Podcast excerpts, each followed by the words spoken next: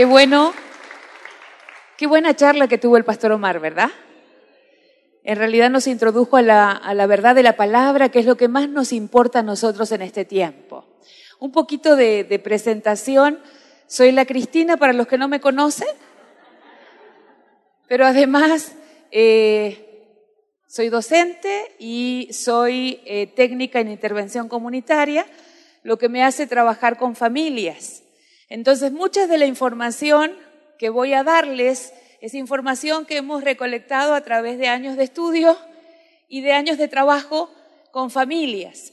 Ahora, tengo algo para decirles. La psicología, la psiquiatría y la sociología y, cualquier este, materia o, o ciencia social que quiera atribuirse el descubrimiento de la familia, no es verdad. Nosotros sabemos que Dios instituyó la familia. ¿Cuántos dicen amén?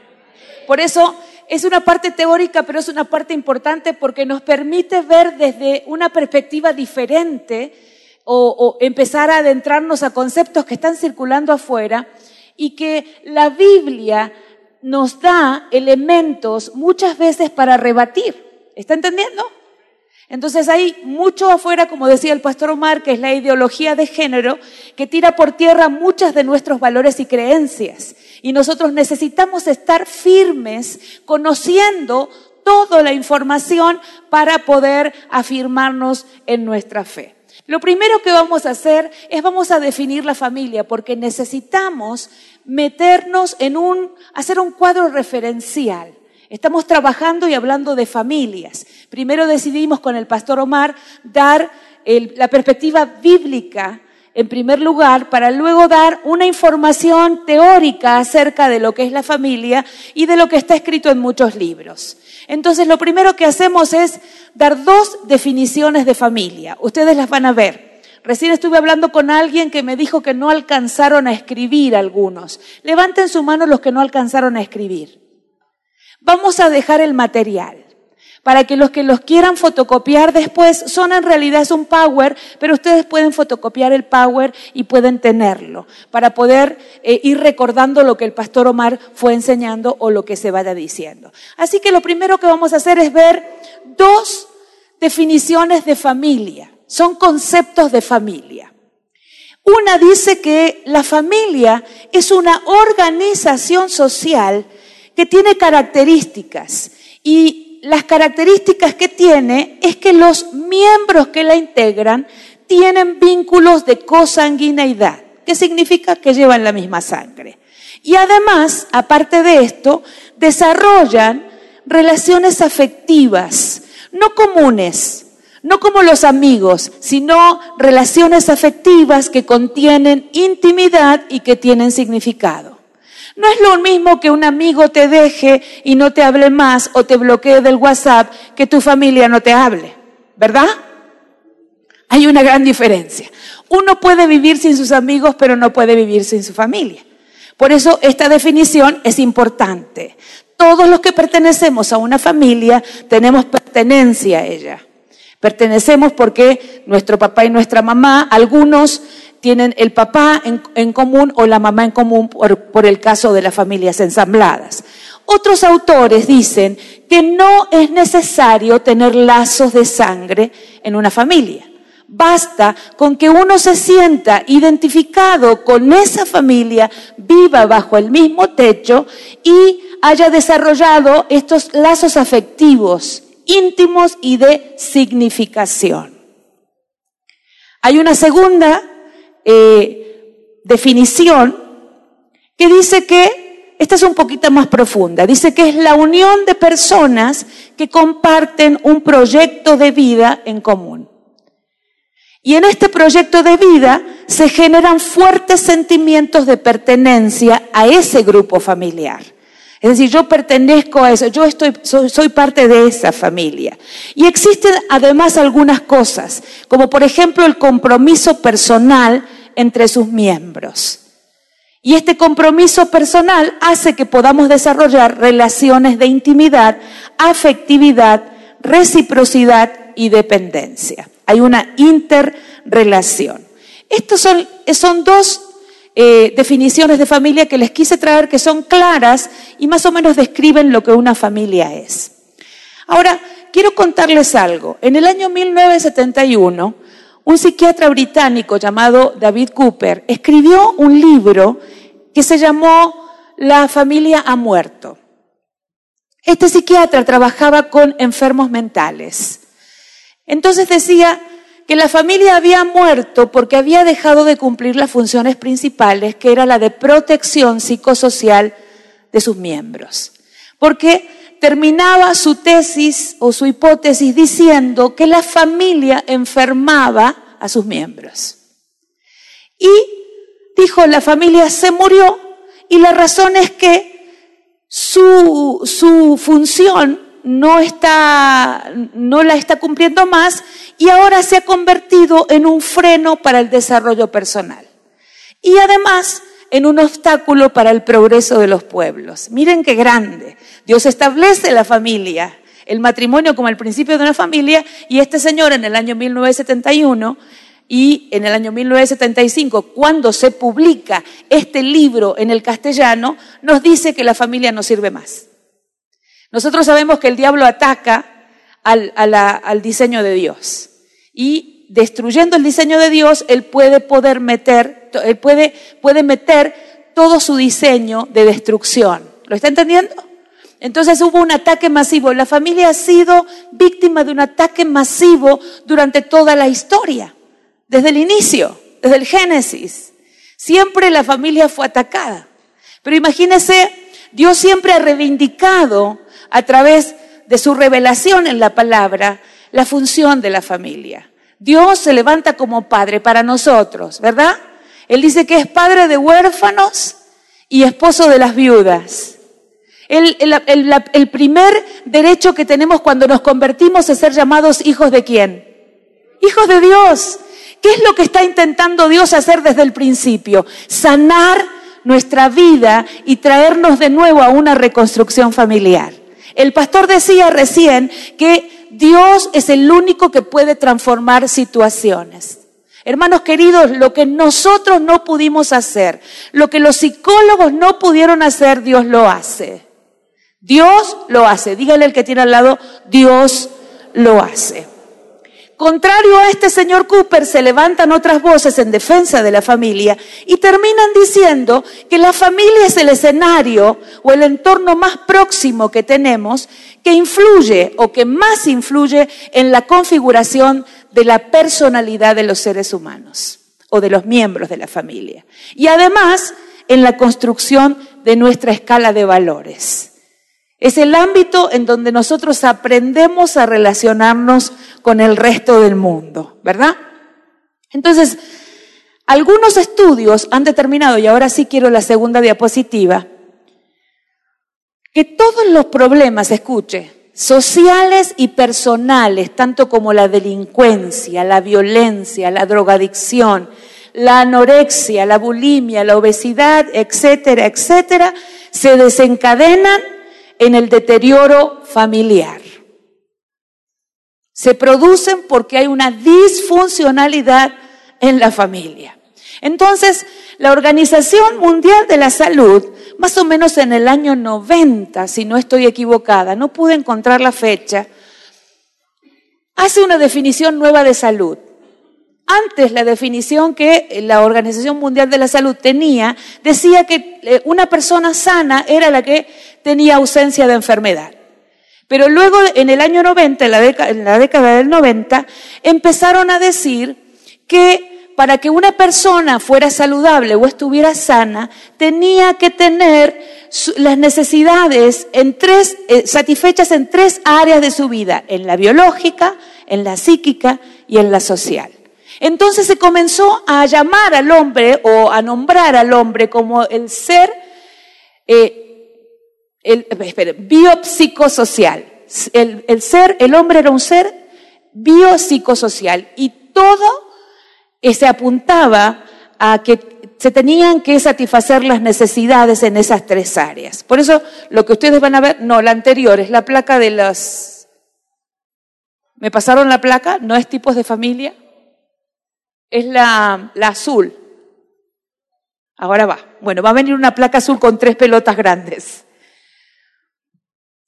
Entonces, ya va a venir. Le sigo hablando para que no nos demoremos demasiado. La familia responde o debe responder a estas tres esferas. Debe satisfacer las necesidades de sus miembros en estas tres áreas, en el área biológica, en el área psicológica y en el área social. En el área biológica tenemos las necesidades que son eh, primarias. Todos han estudiado alguna vez en la escuela la pirámide de Maslow, que decía que un ser humano necesitaba alimento, ropa, techo, cariño, amor y las, las más importantes en las que estaba de pertenencia, ¿sí? espirituales, que se referían al área psicológica. Eh, la familia debe proteger psicológicamente a sus miembros y debe aportar a la construcción de la personalidad. Una de las cosas más importantes es que la familia vendría a ser como una matriz real y conceptual de lo que es el mundo. Es decir, que la familia serían los primeros ojos que el bebé o el niño tiene para decodificar al mundo. ¿Está entendiendo? El, niño, usted habla con un niño pequeño y el niño tiene la visión de la familia va a incorporar los valores de la, familia. Porque es el, el hogar, es la familia, el lugar en donde primero le mostramos a cómo vivir para que luego cuando vaya a, a la escuela pueda relacionarse con los demás niños. ¿Cuántos saben de lo que estoy hablando? Nosotros le enseñamos a, los niños a no comer con la mano porque cuando salgan tienen que comer con cubiertos, ¿verdad?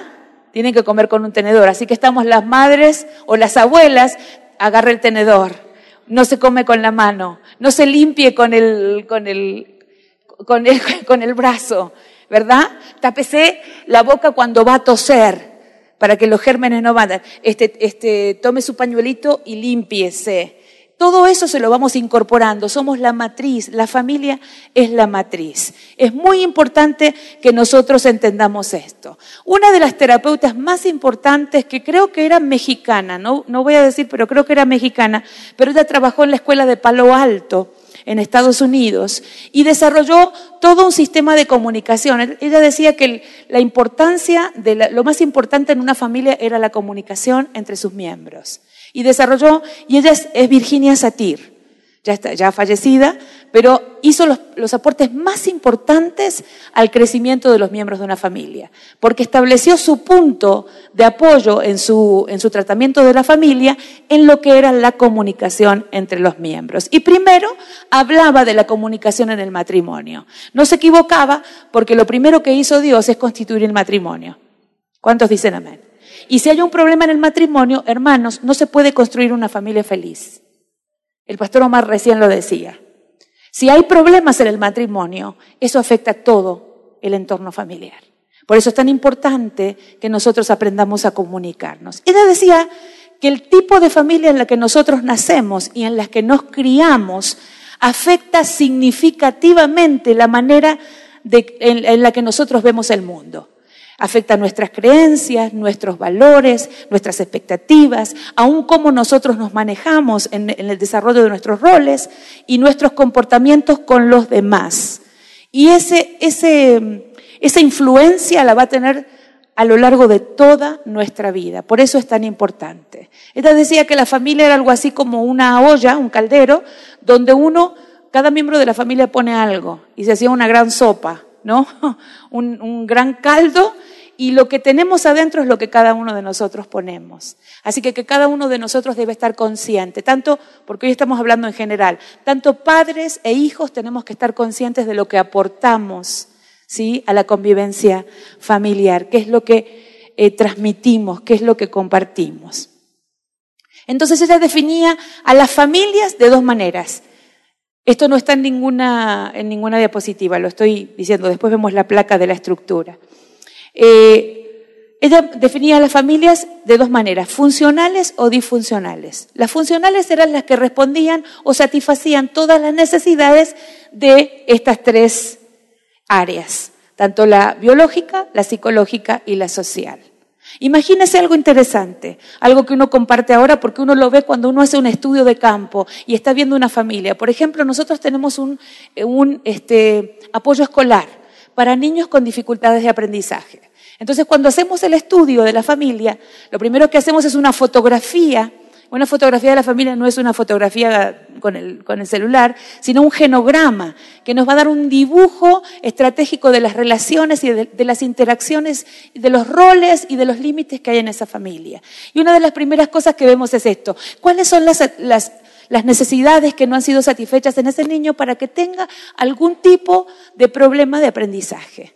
Podría ser que tuviera un problema biológico para aprender, un, pequeño desorden, una dislexia, una disortografía o alguna afectación en su parte biológica que le impidiera. Entonces lo que hacemos es un abordaje desde ese lugar. Lo abordamos al niño desde ese lugar, porque, porque si queremos sacarlo del lugar donde está, tenemos que ayudarlo a satisfacer las necesidades. Y nos encontramos que muchas veces algunas de las necesidades de algunas de estas, de estas este, eh, de, estas partes biológicas o, psicológica o social, eh, nos da unas pseudo necesidades.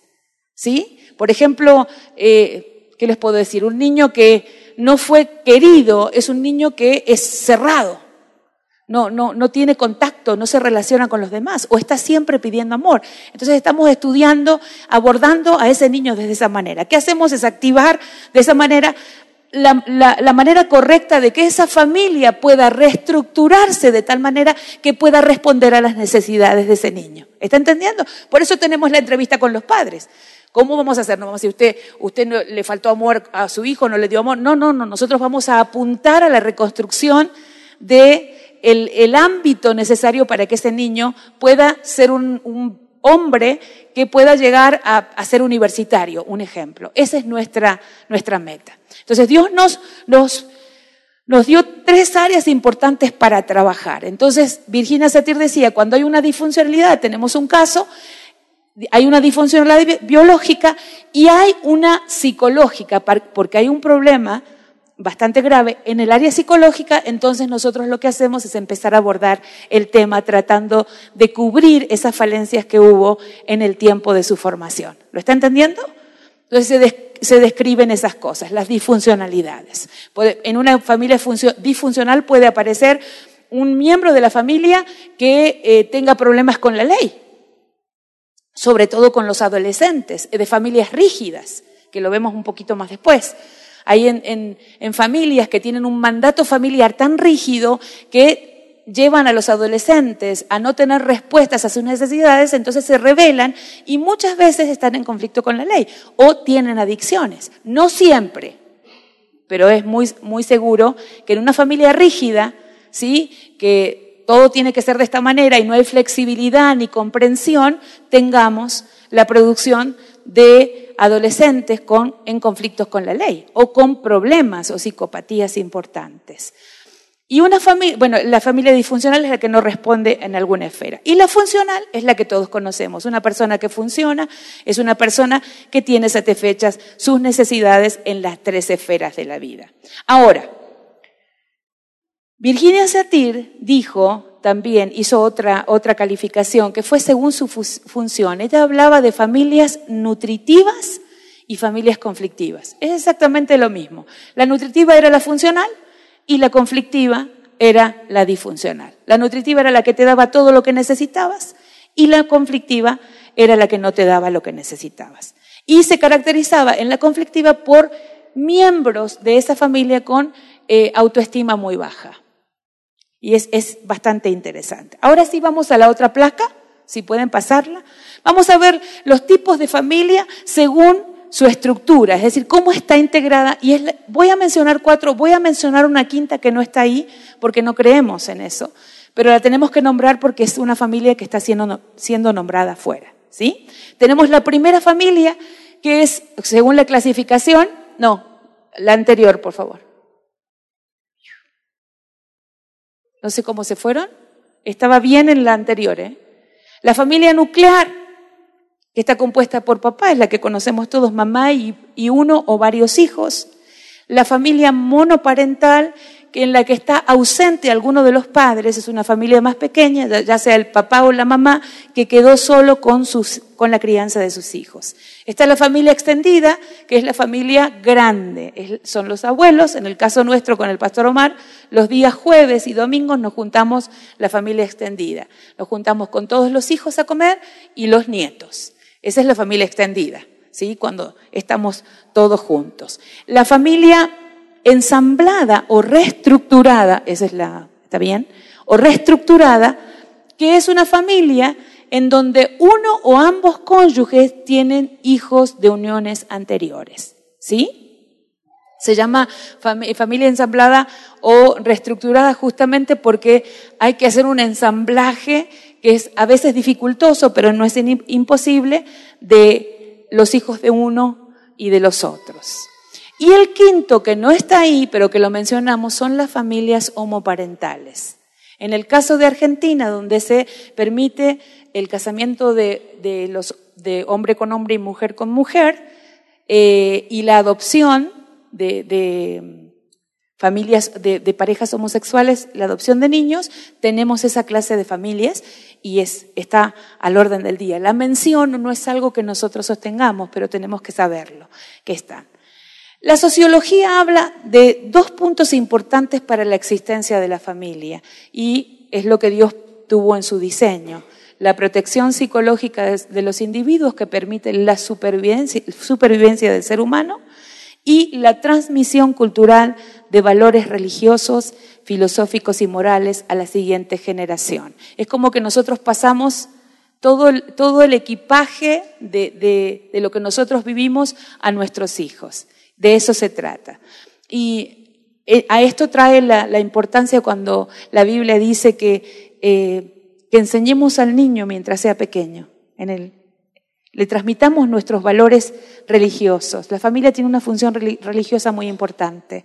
Siempre nosotros pensamos que la familia no tiene responsabilidades espirituales. A veces traemos a nuestros hijos a la iglesia de los niños, no sé cómo se llama aquí, en nuestra iglesia es la iglesia de los niños o a la escuela dominical de niños o al ministerio de niños, esperando que en la iglesia se les enseñe a los, niños lo que nosotros le tenemos que enseñar primero. Miren, nunca sus hijos van a orar si no los ven orar a ustedes. Nunca.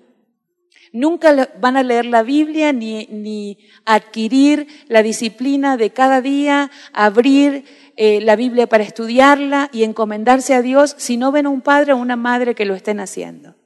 ¿Lo va entendiendo? Yo recuerdo, hace poquito, mi nieto tiene cinco años, yo doy gracias a Dios porque mi nuera me ha dado la posibilidad, a, a mí y a mi esposo, de de todos los días de la semana tenerlo almorzando con nosotros porque lo vamos a buscar a la escuela. Ella trabaja y tiene el bebé chiquitito que lo cuida eh, una babysitter y, y entonces pasamos esas horas del almuerzo con él.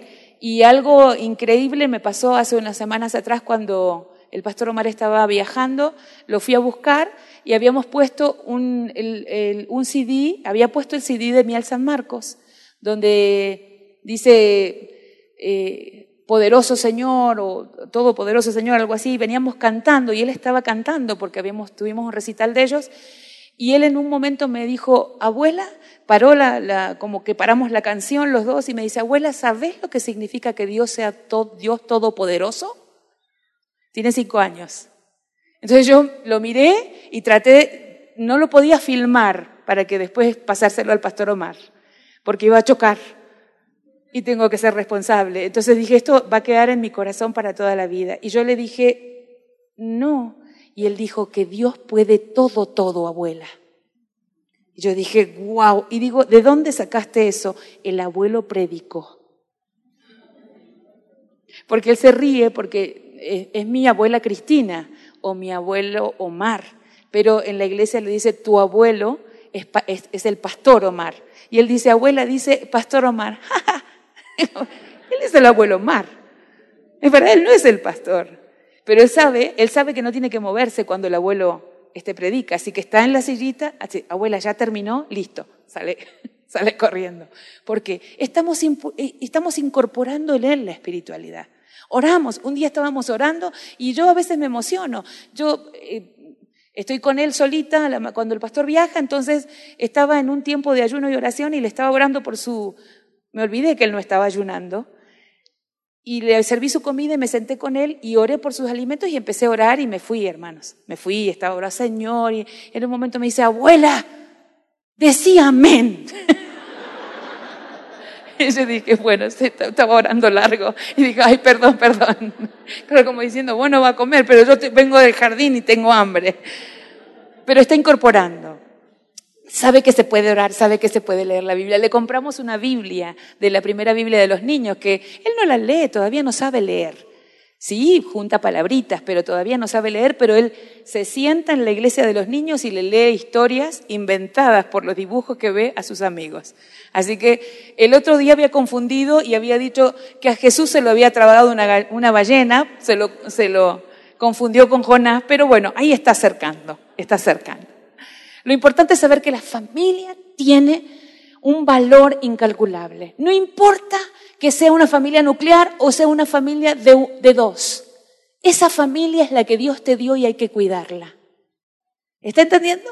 Dice que Él es, Él es el Padre de todas las familias de la tierra. Qué bonita palabra. Qué, qué, bonito saber que Dios se ocupa de nosotros. Y que más allá de las preocupaciones normales que tenemos, Él está ocupado, Él está ocupado de las, más internas, de esas que no podemos expresar. Él sabe que estamos enfermos, Él sabe que lloramos escondidas, que nos metemos a una habitación a llorar, que, que estamos preocupados por un hijo que se nos ha desviado. Tranquilos, yo siempre digo tranquilos, prepare el becerro gordo porque su hijo vuelve. Porque Dios no se aleja de ellos. Ellos se van, pero Dios va al ladito, esperando que vuelvan a extender la mano para volver a traerlos. De eso se trata la transmisión de valores para nosotros. Y, consideramos, la, psicología trata a la familia como sistema. El pastor habló de sistema porque Dios considera a la familia como sistema. Todo lo que pasa en una parte de, ese sistema va a afectar al resto. Casi Pichón Rivier, que era alguien que, que, vio a la familia como sistema, decía que cuando un miembro de la familia tiene un problema, el problema no está en el miembro de la familia que se manifiesta, sino que está en el matrimonio. ¡Wow! Y uno decía, nosotros nos llevamos bien. ¿Cuántos han dicho así? Que los llamaron de la escuela y dijeron que queríamos saber si ustedes tenían problemas. ¿Saben por qué? Porque hacen el abordaje sistémico. Entonces quieren saber de dónde viene el asunto, porque este que salió, que, que, explotó aquí y que presentó este tema de violencia, que se peleó con un compañerito, que se, que se escapó de la escuela o que está presentando conductas raras, está hablando de algo que está pasando en todo el sistema. Entonces hay que, hay que buscarlo. Eso dice la teoría sistémica. Entonces vamos a ver, esta teoría es importante porque, bien, vamos a la, a la siguiente a la placa 10? Bien. En toda familia, si la familia es un sistema, habíamos hablado, hay una estructura familiar. Esta estructura familiar, ¿sí? Eh, permite que la familia pueda relacionarse o pueda eh, ejercer sus roles a lo que llamaríamos al funcionamiento de cada uno de los miembros de la familia, dinámica familiar cómo se relacionan, cómo se comunican, qué límites hay entre, la estructura familiar que tienen. Y todas estas cosas nos ayudan a atravesar el ciclo vital que es el mismo para todos. Nacemos, crecemos, eh, nos desarrollamos, en algún momento encontramos nuestro, hombre o nuestra mujer de nuestra vida y formamos nuestra familia y eh, tenemos nuestros hijos, eh, los hijos se van de la casa y finalmente nos morimos. Ese es el final de todos nosotros, ¿verdad? Eso dice, es un ciclo vital que recorre la familia. Ahora vamos a ver cada uno, vamos a ver cómo está estructurada la familia. La estructura, eh, familiar, según dice, es un sistema la familia, pero que está formada por sus subsistemas. ¿Sí? Primero, el sistema los, los, esposos, el padre o la madre o el esposo y la esposa, se unen y forman lo que llamaríamos el sistema conyugal. Ese sistema tiene una forma de conducirse. tiene límites establecidos, tiene eh, eh, normas que nos permiten relacionarnos y las relaciones en ese sistema son simétricas, son al mismo nivel de igualdad. ¿Sí? Los dos tenemos la oportunidad de poder decidir, ¿sí? Con el común acuerdo, estableciendo, el pastor Omar decía lo que Dios había establecido. Hombres, escuchen esto, ustedes son privilegiados por Dios, porque a ustedes se les dio un liderazgo posicional. ¿Saben lo que significa eso? Que nadie puede discutirles el liderazgo. Y a nosotros Dios nos dio un liderazgo de influencia. Por eso ustedes tienen la responsabilidad de levantarse cada mañana y llorar por su familia. La, responsabilidad de traer lo que la familia, el resto de la familia necesita. De, de junto con su esposa establecer el rumbo hacia dónde va la familia. Porque a la mujer nos toca el de influencia. A nosotros Dios nos dio la capacidad de poder mantener las relaciones dentro del seno familiar. De saber lo que le pasa a, alguno de los nuestros, porque así fuimos creadas, emocionales, cuando con solo mirarlos. A un hijo que está triste o que no comió y ya nos dimos cuenta que algo pasó. Podemos leer las situaciones, por eso Dios nos puso en ese lugar. Estamos abajo, pero somos parte de la estructura del cuello de esa familia. Y es, uno es, es tan importante como el lugar del hombre.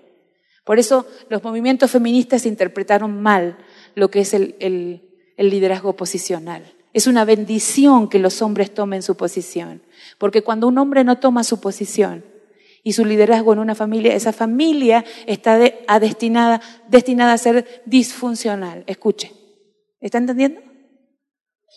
Traemos problemas mayores cuando nosotros no ejercemos los roles que tenemos que ejercer.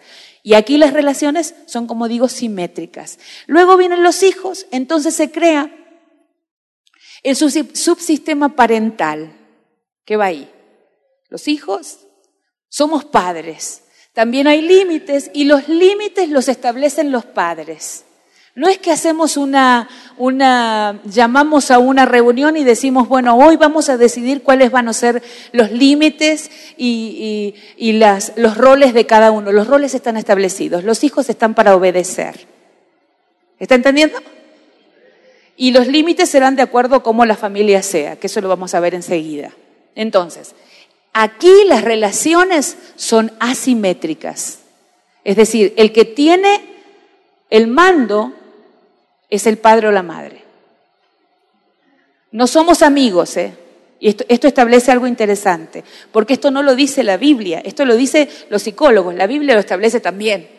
Pero esto dicen, afuera, gente que no conoce a Dios dice, en el subsistema parental los padres mandan.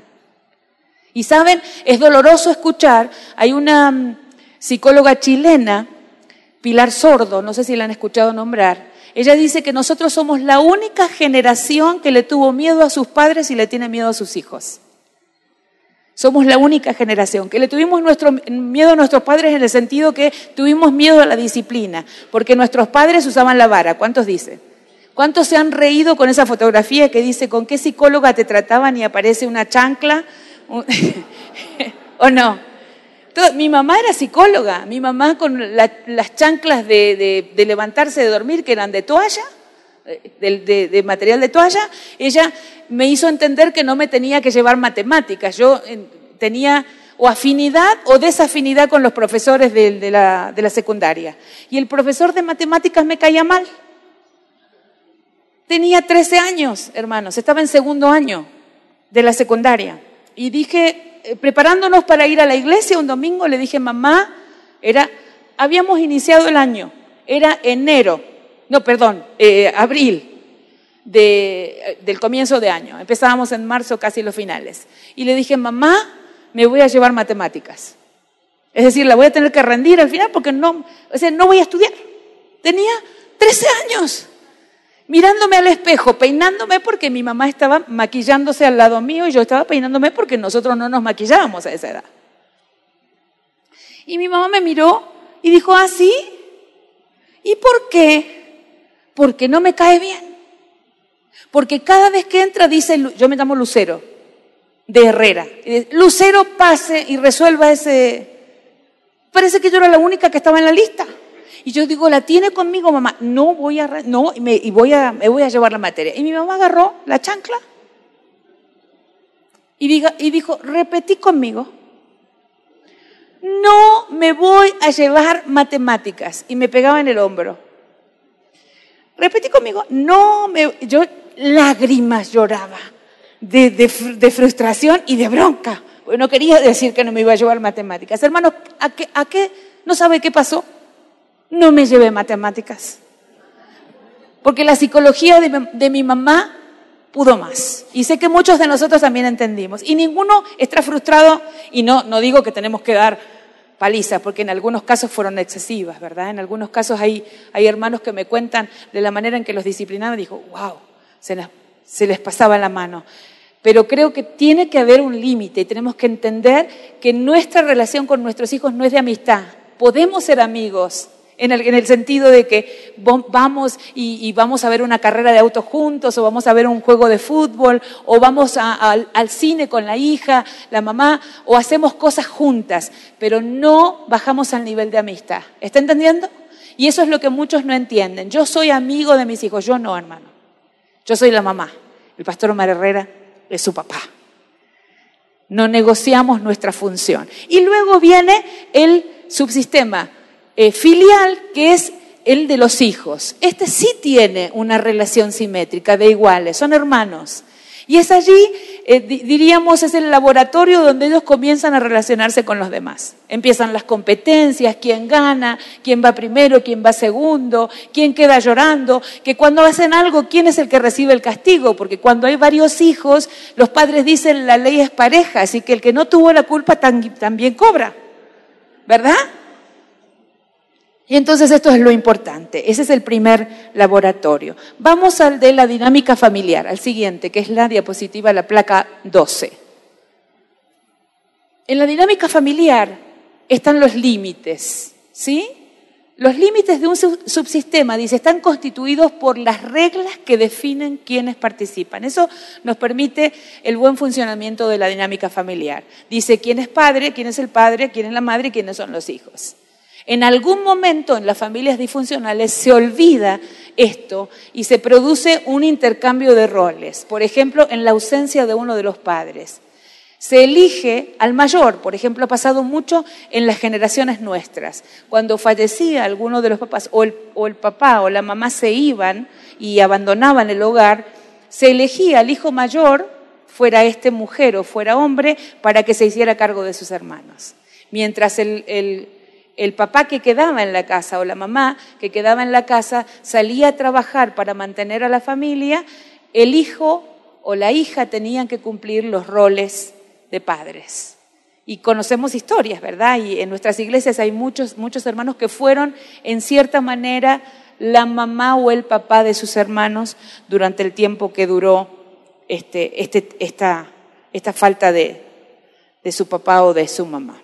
Entonces, tenemos que tener, los límites deben ser claros, deben ser claros para que todos tengan, tengan claro, perdón la redundancia, cuál es su funcionamiento. También hay límites difusos cuando no se sabe bien quién manda o quién no, manda. De eso decía, hay veces que uno ve en familias, y me pasó a mí en una oportunidad en una entrevista, Vino una mamá diciendo, tengo problemas con el hijo, con su hijito, con un, hijo mayor, pero vino con un hijo de los menores. Y hermanos, yo nunca había visto un niño ser tan, eh, ¿cómo decir? Tenía una destreza especial porque él tomaba carrera. Eh, yo estaba sentada en, el, de este lado del escritorio, su mamá estaba de aquel lado y el niño tomaba carrera y se deslizaba por encima del escritorio y caía del otro lado. Eso fue más o menos en 15 minutos, 20 minutos de charla. Entonces nosotros estábamos, no, yo al principio decía, no, no, no se preocupe, como estaba tan angustiada, yo le decía, no se preocupe, sigamos hablando, dejémoslo porque cuando, cuando vea que no le ponemos atención, se va a quedar quieto. Y yo tengo en mi, en mi oficina, tengo en mi oficina algunos juguetes como para que se hubiera, no, pero él estaba emocionado con mi escritorio, entonces tomaba carrera y yo, zoom, pasaba y lo veíamos pasar. Y la mamá no le decía nada. Entonces, al principio yo estaba angustiada, pero finalmente en algún momento la miré y dije, wow, Si yo, imagínense, como crié a mis hijos, 15 minutos ya estaba saturada. Entonces, cuando ya vi, lo miré de reojo que ya estaba tomando carrera para deslizarse, me le tiré primero, salí de la silla y dije, no, no, te vas a sentar ahí. Y la madre estaba más asustada que, el nene. Pero dije, no vas a moverte hasta que terminemos de hablar con tu mamá. Adivinen qué pasó. Ese niño no se volvió a mover. Ese niño necesitaba límites. Cuando terminamos la charla, lo primero que yo le dije a ella, usted tiene que ajustar los límites de, de los sistemas. El problema que tenés con el mayor no es un problema de comunicación, es un problema de límites, porque los adolescentes piden límites, porque quieren saber hasta dónde llegar. Porque saben, cuando un adolescente no tiene límites, es como cuando un camino no está señalizado. Y la rebeldía que aparentemente expresan los, adolescentes es porque quieren saber hasta dónde pueden llegar. Y a veces el, el pedido del llamado de atención, porque parece que a nadie le importo, entonces yo puedo hacer lo que quiero, y estoy pidiendo y estoy haciendo un llamado de atención. Vamos a la siguiente de esta. Decíamos que la dinámica familiar eh, determinaba a través de los límites las funciones, los roles y lo hacía a través de las normas, las reglas y los límites. ¿Para qué es esto? Porque eso determina la cohesión, la calidad de las relaciones que tenemos con nuestros hijos o con nuestro esposo, la cohesión, la intensidad de, nuestra, de nuestro vínculo. Establece la manera en que la familia se va a adaptar. ¿Qué es la adaptabilidad? La adaptabilidad es la manera en que la familia se adapta a los cambios a los que se ve sometida en, distintas etapas de un ciclo vital. Eh, hay, en el ciclo vital cosas que son esperadas. Se espera que eh, un, un hijo se case y se vaya con su esposa. Se, espera que una mamá joven que tiene hijos pequeños no, muera. Entonces cuando muere es un estresor y eso eh, plantea una necesidad de la familia de adaptarse. Hay familias que no pueden adaptarse porque no tienen un, un correcto sistema de límites o de normas. Entonces, no le permite adaptarse, se rigidizan y se quedan en ese momento de la historia y se convierten en familias patológicas. Una mujer que nunca acepta la pérdida de su esposo, una, esposa que nunca acepta la pérdida de su esposo, que cae en depresión, desmorona a toda su familia. El duelo normalmente dura nueve meses, más menos. Nos, toma elaborar la muerte de un ser querido y tanto más cercano. Pero cuando uno rigidiza, cuando pasa un año, cuando pasan dos años, cuando pasan tres años, y no estoy hablando de olvidar, ¿eh? porque yo creo que sí, siempre peleamos con el pastor Omar a ver quién se va a morir primero. Pero si él se muere primero, que yo le digo que yo me voy a morir primero, pero si él se muere primero, yo sé que no lo voy a olvidar. Y yo sé que cada cosa en mi familia y en mi vida me lo va a recordar. Primero porque no voy a tener a alguien que me abra la puerta del auto. Es más, no voy a tener a alguien que me arrope y me haga masaje en la espalda cuando me acuesto. ¿Está entendiendo? Hay cosas que uno no va a poder olvidar. No estamos hablando de olvido, estamos hablando de elaboración, de poder ponernos desde otra perspectiva, de aprender a vivir sin el ser querido. Algunos tienen la capacidad de poder eh, buscar y encontrar otra persona que pueda reemplazar. No sé si será mi caso, si será el caso del pastor Omar, siempre decimos, no lo sabemos. Pero uno tiene que hacer la elaboración, tiene que seguir el ciclo vital. No, no podemos quedarnos estacionados en una parte de nuestro ciclo vital. Y la comunicación es lo más importante, como decíamos al principio, porque es lo que nos permite retroalimentarnos, el ida y la vuelta, saber que somos amados y que podemos decirle al otro que lo amamos. la siguiente es la del ciclo vital, para que ustedes miren. Esto, esto es un ciclo vital que pasamos todos. Primero, la formación de la pareja. Segundo, la, o sea, sería el noviazgo, el número uno. El segundo, el casamiento, sería la conformación de una pareja estable. Tercero, vienen los hijos. Cuarto, la etapa de la escolaridad de nuestros hijos. Quinto, el matrimonio en la mitad de la vida. quizás el festejo de los 25 años, la independencia de nuestros hijos, retiro, la jubilación nuestra, ¿sí? Nos retiramos, nos, jubilamos de la vida activamente económica y después el último, la última etapa que se considera es la muerte de alguno de los cónyuges. Hacia allá vamos todos, todos tenemos que pasar ese ciclo vital.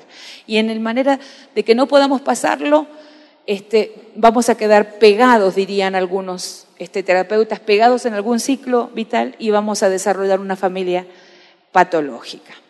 Ahora, según la, la dinámica familiar de las familias, hay cuatro familias. Estamos yendo para que podamos terminar en tiempo. Cuatro familias. Las aglutinadas, las uniformadas, las, aisladas y las integradas. todas estas clasificaciones tienen que ver con el tipo de límites o normas de, interacción que tienen los miembros de la familia. La aglutinada es la familia clan. ¿Cuántos saben de eso? Es la que eh, se reúnen, eh, los límites no están muy claros, más bien se mueven como una fuerza familiar. Eh, la mamá eh, de esa familia cumple un rol muy importante, es la que manda. El papá tiene un rol protagónico más. Ustedes van identificando dónde se criaron. O sea, mi mamá era la que decía. Mi papá era como más silencioso, uno dice. Son familias muy efusivas, muy pegoteadas se les llama, muy, muy juntas. Eh, eh, les cuesta desligarse o, tener una vida aparte. ¿no? es la familia que todos tienen que estar en la casa de los padres, por ejemplo, si nosotros con el pastor Omar dijéramos, chicos, ustedes tienen que venir todos los días a casa, todos, todos a casa y estamos todos juntos, vamos de vacaciones todos juntos, somos una, una gran familia, en algún momento había en la televisión argentina una familia que se llamaban los Campanelli, que era una familia así. El, el, abuelo, no se sabía quién era el padre, mandaba el abuelo, el padre no tenía autoridad, ¿me entienden? Es como todo un, algo muy eh, pegoteado. Las familias uniformadas es el lado opuesto, es el padre rígido. La madre no tiene, no tiene, este, no dice nada. Es la que dice, yo no sé, tu papá lo dijo. Y no, hay que preguntarle a tu papá. O no le preguntemos a tu papá porque se va a enojar. Porque ya tiene como una uniformación. Se hace lo que yo digo. ¿Sí? No hay cambios. Las familias aisladas son esas familias que están todos divididos. ¿Vieron que es el que hace tu vida y yo hago la mía? El que le preguntan, llegó a la casa, ¿vieron? Es como que yo que llevara a mi casa y dijera, ¿vieron a Julieta? No, no sé, hace días que no viene. O no sé, se fue, pero no sé dónde fue, no me dijo dónde fue. Y a lo mejor viene a las 4 de la mañana y había dejado una nota al lado del teléfono, pero como no se comunican, la comunicación es así, por notitas, te la dejé, pero ¿cómo no la viste si te la dejé? Te dejé avisado en la heladera. Nunca veo los imanes de la heladera. Porque no hay comunicación entre esa familia. Son, son familias en donde la ideología que prevalece es vos haces tu vida, que yo hago la mía. Y las, las familias integradas, que son las familias estables, que tienen límites flexibles, que son charlables, que, hay una autoridad de papá y de mamá. Están bien claros los roles de ambos papás. Bueno, a eso hoy, hoy podríamos haber hecho, capaz que mañana les traigo el dibujito para que ustedes puedan hacer una fotografía de su propia familia. La guardan, no se la muestran a nadie. Porque cuando yo hice la fotografía de mi familia, me di cuenta que mi familia era una familia este, uniformada. Mi papá era una, persona maravillosa, excelente papá, nos dio todo lo que teníamos, un papá presente en el tema de todo lo que necesitamos para desarrollar nuestra vida en cuanto a alimento, comida, estudio y demás. Pero fue una familia que nosotros no nos, decíamos que nos amábamos una vez a la semana. Y saben que el, el primer conflicto que yo tuve con el pastor Omar cuando me casé fue por la matriz de aprendizaje que yo traía de mi familia. Porque como nosotros no nos decíamos todos los días que nos amábamos y nos dábamos besos y nos abrazábamos, cuando el pastor Omar empezó a abrazarme yo pensé que me asfixiaba. Porque él viene de una familia diferente a la mía, es, más bien aglutinada, ¿sí? y, es muy fuerte y todos gritan y todos se besan y todos... Y si alguien no le dice al otro que lo amó, ya no lo ama. Entonces es como, algo loco, ¿no? Pero bueno, nos criamos así. Entonces uno reivindica el, valor de nuestros papás, pero empieza a hacer unos estudios y empieza a decir, wow. Yo, por ejemplo, pasé mucho tiempo de mi vida tratando de agradar a todos, porque mi papá, así como nos daba, era muy exigente. Entonces, un hombre de Dios es, es diácono de por vida, tiene 86 años y todavía dirige una célula de oración. Es, e, e, maneja y con mi mamá de 83 años, uno los ve y dice, hello, en que yo tengo los, viejitos de 86, 83 en, en, la iglesia que dicen, ay, nosotros ya estamos descansando. Y mi papá no para de salir en el auto, nosotros nos asustamos por eso. Pero saben, cuando yo traía un, un 10 a mi casa, que venía contentísima porque había alcanzado eh, el rendimiento, mi papá decía, hizo lo que tenía que hacer. Porque eso tiene que hacer, estudiar. No había un aplauso. Mi mamá era distinta, pero mi papá... Y amo a mi papá con todo mi corazón, el pastor sabe. Creo que es mi debilidad en cierto sentido. Y, em, y cuando traía un 8, yo decía, pero me saqué un 8, pero podría haber sido mejor. ¿Cuántos, cuántos vivieron eso? Wow, dije. Entonces, durante mucho tiempo, por ese tipo de interacción con mi papá, yo intenté, eh, o sea, agradar a todo el mundo. Eh, quería, quería que todo el mundo se sintiera feliz con lo que yo hacía. Y eso me trajo grandes problemas, grandes problemas. Porque ministerialmente también quería que toda la iglesia estuviera contenta. Y uno no, no todos están contentos a veces. Y eso me trajo mucho estrés. Pero lo aprendí y cuando hice esa fotografía me di cuenta que, wow, ahí estaba. Y tenía que entregarle eso al Señor, porque de eso se, se tratan los penieles, ¿no? De ir y entregar esas cosas. Y yo tuve que hacer mi peniel y entregar esas cosas. Lo hice con pastores, ¿no? Lo hicimos todos un grupo de pastores en el Brasil, nos juntamos, hicimos nuestro peniel juntos, o sea, un, retiro de sanidad interior y entre pastores. Y lloramos y por las cosas que nos habían pasado, que quizás nunca identificamos como algunas cosas que nos hirieron, ¿no? Y pudimos hacer nuestra, nuestra sanidad interior. Vamos a la última eh, placa, Pastor Omar, ah, no, perdón, a la 16. Les voy a mencionar las funciones, porque mañana las voy a volver a, mencionar con las responsabilidades de los padres y los hijos. No, no pongas la placa 16, nos paramos, no pongas ninguna placa más. Como les vamos a dar el tema, lo van a tener aquí. Las funciones que cumple la familia.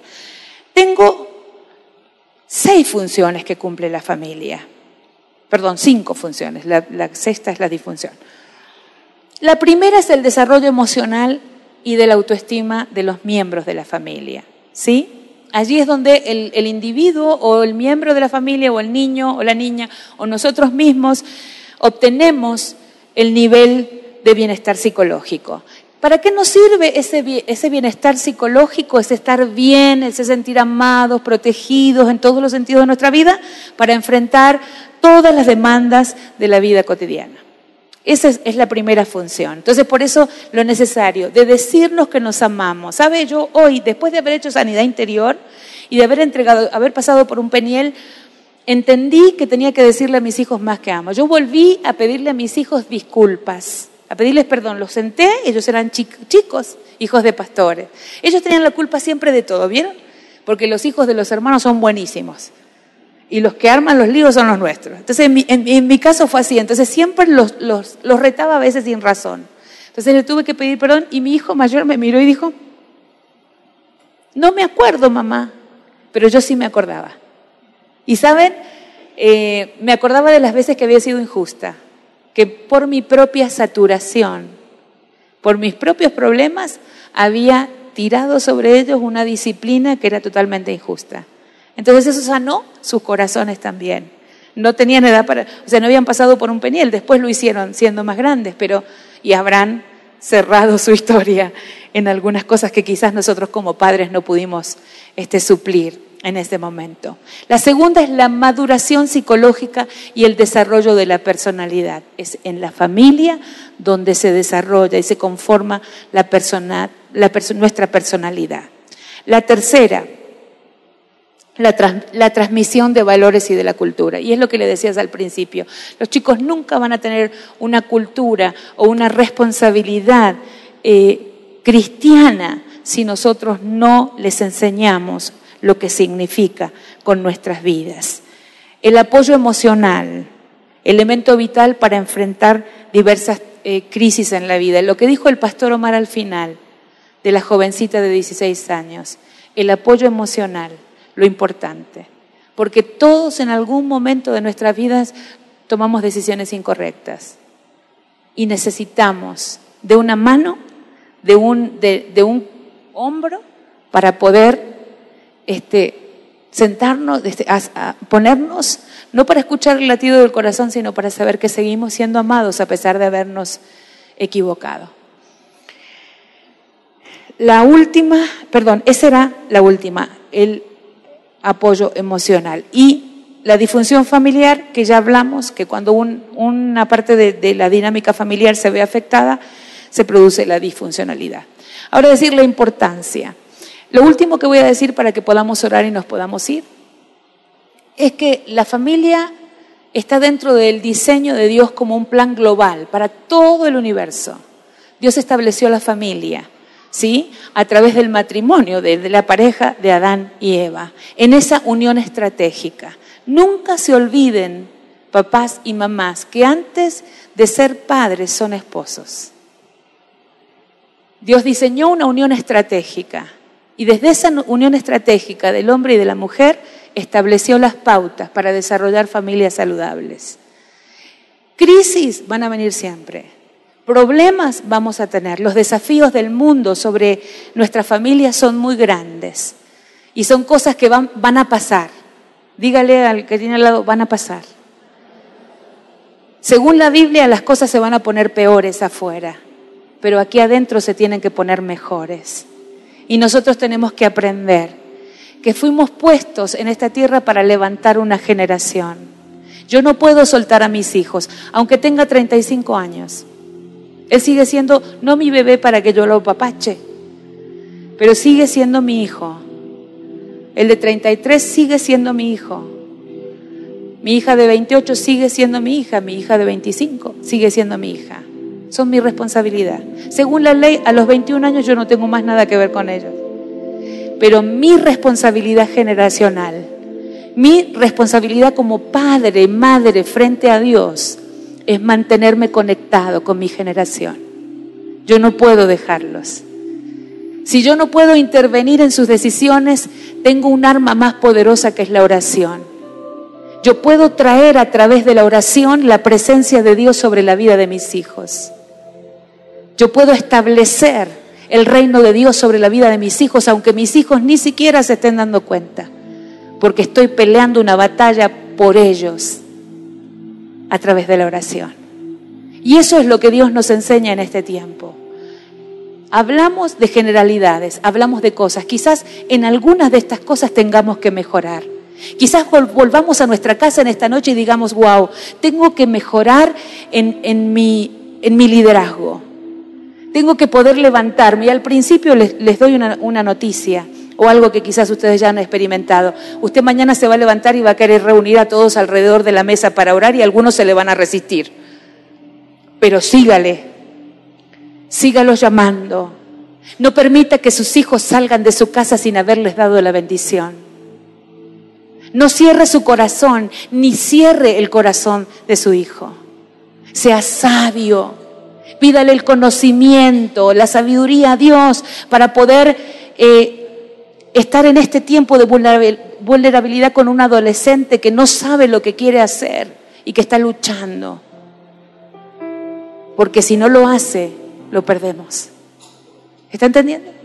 Y le voy a pedir que se ponga de pie. Y si tiene su esposo y aún sus hijos cerca, los tome de la mano. Son familia. Esta mañana estábamos en una reunión de pastores, en un desayuno de pastores, y el, el pastor nuestro apóstol, el pastor Ralph Holland, decía, más que, una más que una red somos familia. Somos familia. Somos familia. Mire, no podemos hacer nada tan grave que Dios deje de amarnos. Y si Dios no nos dejó de amar, nosotros podemos pasar por cualquier obstáculo que se, se haya presentado sobre tu vida y sobre tu matrimonio en este tiempo. Porque Dios va delante nuestro. Yo sé que eso no se los tengo que recordar porque ustedes lo saben, pero quiero que volvamos a ese lugar, a ese lugar en donde nosotros nos comprometimos ante Dios de estar juntos el resto de nuestras vidas y de sostener nuestra generación hasta que ellos sean capaces de sostener la de ellos. Y para que la, la pregunta que hizo Jesús, ¿habrá fe en la tierra cuando Él venga? sea respondida con un sí porque nosotros fuimos capaces de sostener una generación, de ocupar nuestros roles estratégicos en este tiempo. ¿Sabe? Hay una sincronización sobrenatural, que es cuando la grandeza de Dios se junta con nuestras debilidades. Porque usted puede decirme, me es imposible ser el padre que mis hijos necesitan, me es imposible ser la madre que mis hijos necesitan, pero ahí es donde aparece Dios. Ahí es donde aparece Dios.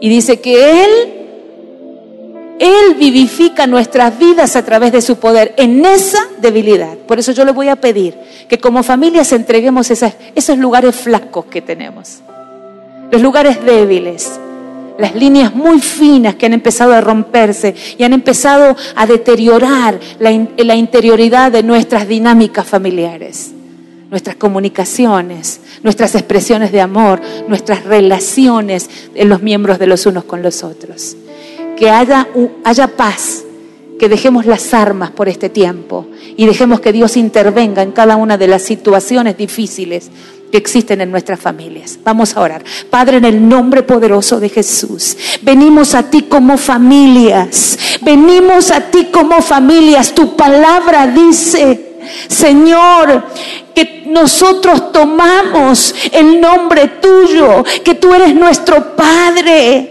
que tú le das nombre a todas las familias de la tierra y hemos sido aceptados, pertenecemos a tu reino, al reino de la luz. Tú eres el único que puede traer luz en medio de nuestras oscuridades. Tú eres el único que puede hacer que, que nuestra noche más oscura sea como el mediodía, Señor. Tú eres el único que puede hacer que las, los recuerdos más tristes y dolorosos sean como el agua que pasa, como decía Job. Vivifica nuestro espíritu, manifiéstate en nuestras debilidades, que podamos ver tu gloria manifestándose en cada necesidad. Activa la promesa sobre nuestras vidas. Que todo aquello que haya sido difícil para nosotros y que no podemos resolver por nuestra propia fuerza, podamos arrojarlas en tu presencia en esta noche que podamos decir valientemente, no podemos más con esto. Y podamos darte lugar para que la transformación poderosa venga sobre nosotros. Señor, renunciamos a todo aquello, a toda aquella actitud en la que nos paramos, en la que nos rigidizamos, de la que no hemos querido salir y que solo ha traído destrucción sobre los nuestros. Profetizamos sobre nuestros hijos Profetizamos sobre nuestros matrimonios. Declaramos el bien de Jehová sobre ellos.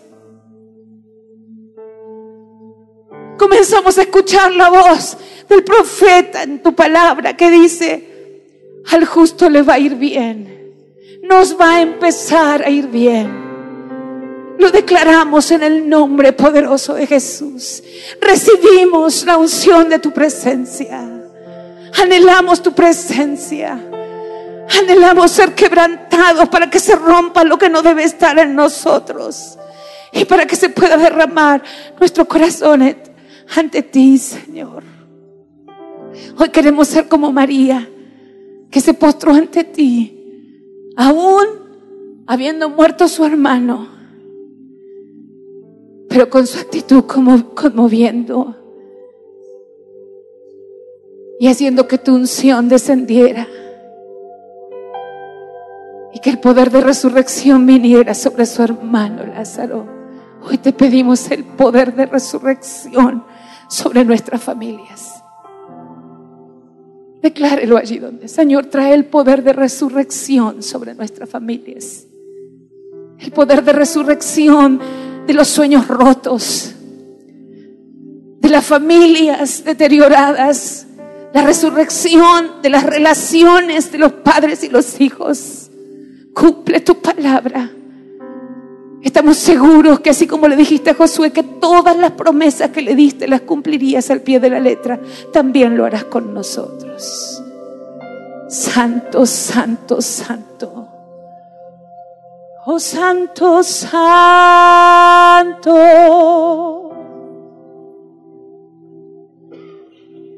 Vivifícanos, Señor. Tú eres santo. Quebranta, Señor. Quebranta, Señor.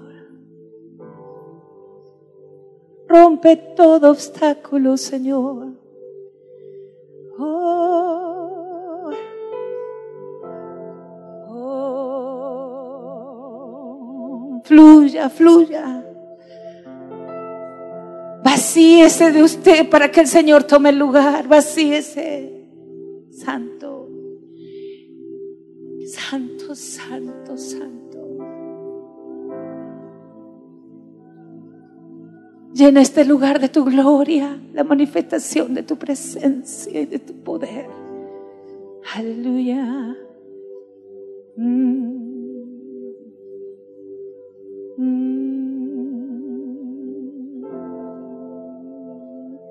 Santo, santo, que se pueda oír el murmullo de la congregación, de tu familia. Eleva tu voz, eleva tu voz, eleva tu voz.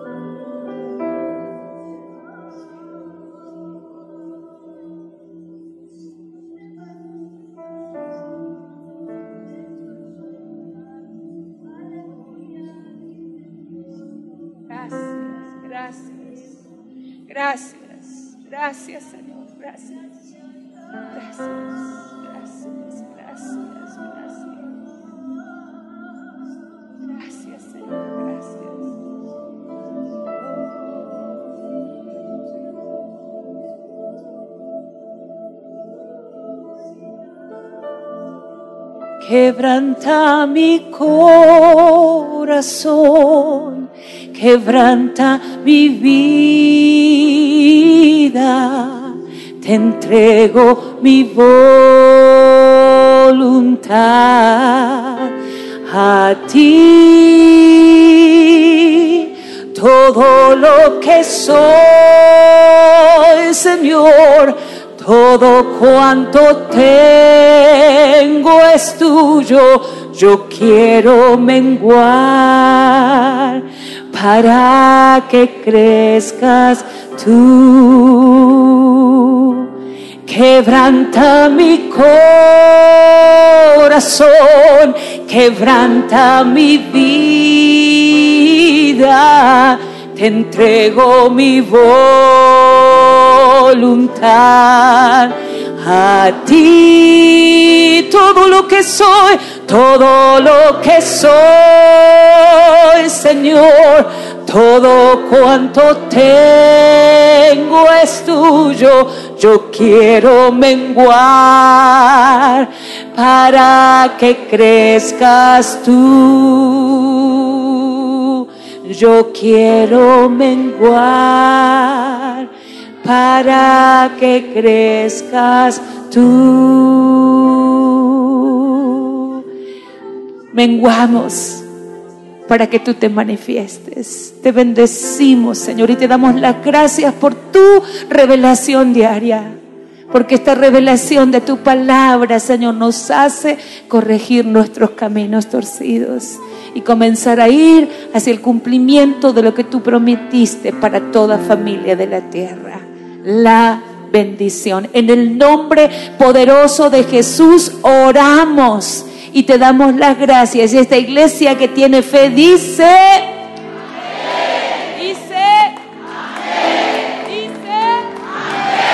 Dale un aplauso al Señor.